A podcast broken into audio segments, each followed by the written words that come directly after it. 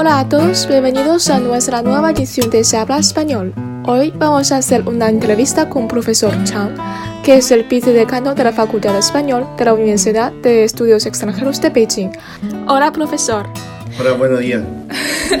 ¿Está ocupado enseñando a los estudiantes en los días ordinarios? Sí, yo todos los días estoy muy atareado. Tengo muchas clases. En realidad soy el profesor que tiene más clases semanales en nuestra facultad y aparte de este trabajo de las clases también tengo muchos trabajos sociales y en la administración de la facultad también. Soy vicedecano.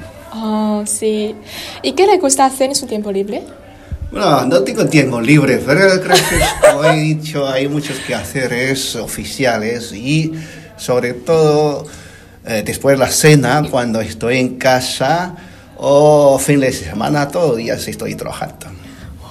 Cuando decidió a dedicarse al español, eh, supongo que había poca gente estudiando lo mismo. Por eso, a través de qué logró poner en contacto con eh, este idioma y por qué lo tomó después como su carrera de toda la vida. Sí, de hecho empecé a aprender español en el año 1986. En aquellos tiempos en China pocas universidades tenían centro de enseñanza de español. Entonces eh, la filosofía mía, o mejor dicho, la filosofía de mi vida es tomar caminos donde hay menos gente.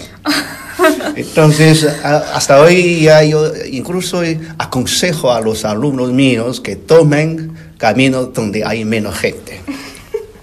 Así empecé a aprender español. En aquellos tiempos había muy poco, pocas personas tenía el español como su carrera. Vale. ¿Y podría contarnos sencillamente cómo estudiaba esta lengua en la universidad? Y en los días que habían, pocas, habían pocos aparatos eléctricos, ¿cómo conseguía practicar el español oral y auditivo? Bien, en los años 80 en realidad no había internet. tampoco teníamos grabaciones eh, de la lengua española en las clases. En realidad, en las clases de Tianli y comprensión auditiva charlábamos en chino con las profesoras. Por eso, al graduarme, yo tenía una capacidad, competencia de la comprensión auditiva muy baja, muy mala. Entonces, eh, yo tenía muchos contactos eh, con los extranjeros, tenía hasta hoy día eh, muchas ocasiones de hablar con los hispanohablantes en mi despacho, fuera de despacho. Eh, de, hecho, yo tengo muchos amigos de países de habla española, entonces me dan ocasiones de practicar este idioma. Y por otra parte, hay, hay más métodos. La lectura también ayuda a comprender, comprender auditivamente yo he leído muchas, muchas novelas españolas o hispanoamericanas. Entonces, yo seguramente en ese sentido, este método me ayuda a comprender. Por otra parte, hoy día tenemos la facilidad de Internet, de escuchar diariamente la radio internacional de España, incluso de Argentina, Venezuela, Colombia. Entonces, hoy, ahora, diariamente me obligo a escuchar la radio de países hispanohablantes por lo menos media hora. Durante su proceso de aprendizaje, ¿encontró alguna cosa que le hizo pensar abandonarlo y cómo la superó? Bien, de, cuando yo estudiaba en la universidad, de vez en cuando tenía idea de, o tenía despección, entonces no quería continuar a aprender. Cuando me encontraba con una unas dificultades o cuando los compañeros o profesores comentaban mal de mí, entonces quería abandonar, pero al final eh, continué estudiando porque yo era un chico pobre de familia de mala condición económica. Yo siempre pensaba que solo por el estudio podría cambiarme de vida. Entonces, de hecho, he logrado cambiarme de vida por muchos esfuerzos en el estudio. Y en cuanto a la enseñanza universitaria de español, ¿cree que hay algunos problemas? ¿Tienes algunas palabras que quiere dirigir a los profesores del español? Hay muchos problemas. Ah, sí, hay muchos problemas. Problemas por parte del profesorado y también por, por, parte del alumnado. Por parte de los profesores, eh, estamos eh, controlados, siempre trabajamos de una manera tradicional. Eh, yo- por eso yo siempre promuevo la reforma en la educación del español, porque lo tradicional no es todo perfecto. Hay que buscar nuevos caminos, nuevos métodos. Sobre todo con nuestro presidente Xi Jinping que dice que ya entramos en una nueva era del desarrollo socialista de China y por otra parte ya hemos pasado 20 años en el siglo XXI. Entonces nuestra mentalidad debería ser una mentalidad nueva, innovada. Entonces hay que innovar en el método de la enseñanza por parte de los profesores. Y hoy día yo pienso que encima de lo tradicional, tradicionalmente hemos hecho perfectamente el trabajo, encima de este trabajo perfecto tenemos que buscar, ah, tratar de enseñar a los alumnos unas disciplinas para la profesión. Por ejemplo, jurisprudencia, la política internacional, eh, política, economía internacional, etc. Estas disciplinas tenemos que enseñarles en, buena- en la nueva época a los alum- alumnos. Y por otra parte, también en esta nueva era tenemos que difundir la cultura china en el mundo. Entonces, hoy día los alumnos nuestros no tienen esta capacidad de cómo difundir bien, hacer bien, conocer la cultura china en el extranjero. Entonces, tenemos que hacer mucho en esta formación de estudiantes para que puedan hacer esto, difundir bien la cultura china en el mundo.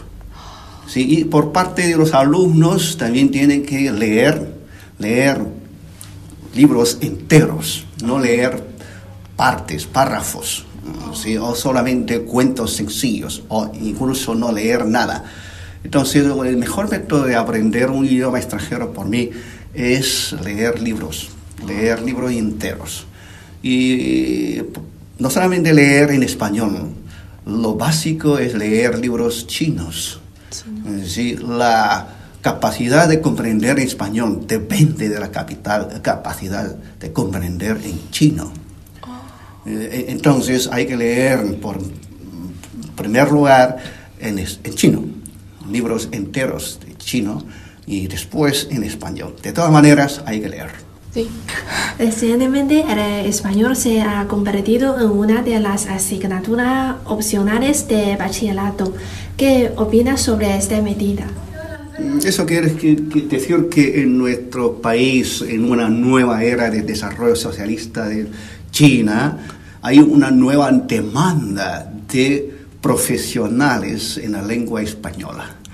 Entonces el gobierno ya descubre esta demanda y quiere elevar sobre base de lo que hemos hecho en la enseñanza de español, elevar el nivel de la gente en este idioma. Entonces que los estudiantes deben eh, empezar desde muy temprano el aprendizaje español. Y por otra parte, China ya se hace un país grande en el mundo. Entonces eh, hay que pensar en la diversidad cultural del mundo, no solamente pensar en el mundo de países de habla inglesa, sino también de todos los idiomas, porque China ya es un país grande. Tiene, tiene expectativa de contactar con todos los países del mundo. Eso quiere decir que hay que eh, impulsar el estudio de todos los idiomas de la sociedad humana. Entonces, eh, eh, en la enseñanza de, en la enseñanza secundaria, incluso primaria, hay que impulsar la enseñanza de muchas lenguas. Entonces, para nosotros eh, somos profesionales en esta enseñanza. Entonces, hay que, sobre base de esta enseñanza primaria, secundaria de español, pensar en la universidad cómo enseñar español. Igualmente hay que pensar en una innovación del método, porque eh, igual que la enseñanza de inglés en el español, si los estudiantes del primer curso ya tienen una base funda, eh, media incluso, base de nivel medio de español, tenemos que pensar en utilizar nuevos métodos, sobre todo sobre base de, de nuevo, el nivel medio de español de los nuevos eh, estudiantes. Tenemos que enseñarles algunas disciplinas, como hemos dicho, la jurisprudencia, la política, la economía, en sentido propiamente dicho. Sí, y bajo la iniciativa de la Ruta y la Franja, ¿qué le parece el futuro de la industria de español en nuestro país? Hoy día, eh, como solamente hemos iniciado eh, esta iniciativa de Franja y la Ruta Sí. eh, hace tres, hace no, cinco años, entonces hay mucho que hacer. De, de hecho, la eh, ruta marítima de la seda o de otras, otros productos incluye una ruta hacia el Océano Pacífico, no solamente hacia Océano Índico. Entonces, yo creo que dentro de cierto tiempo el gobierno chino ya empieza a pensar en esta otra ruta hacia el Pacífico. Eso quiere decir que ir, eh, debemos ir a América Latina, desde América Latina hacia Europa. Entonces, esta ruta eh, a lo largo de la historia de por lo menos cinco siglos ha servido mucho en la globalización entre Asia, América y eh, Europa. Entonces, yo creo que podemos eh, renovar esta ruta histórica de la globalización. Eso es todo. Muchas gracias por su tiempo. gracias a ustedes. Muchas gracias. Adiós.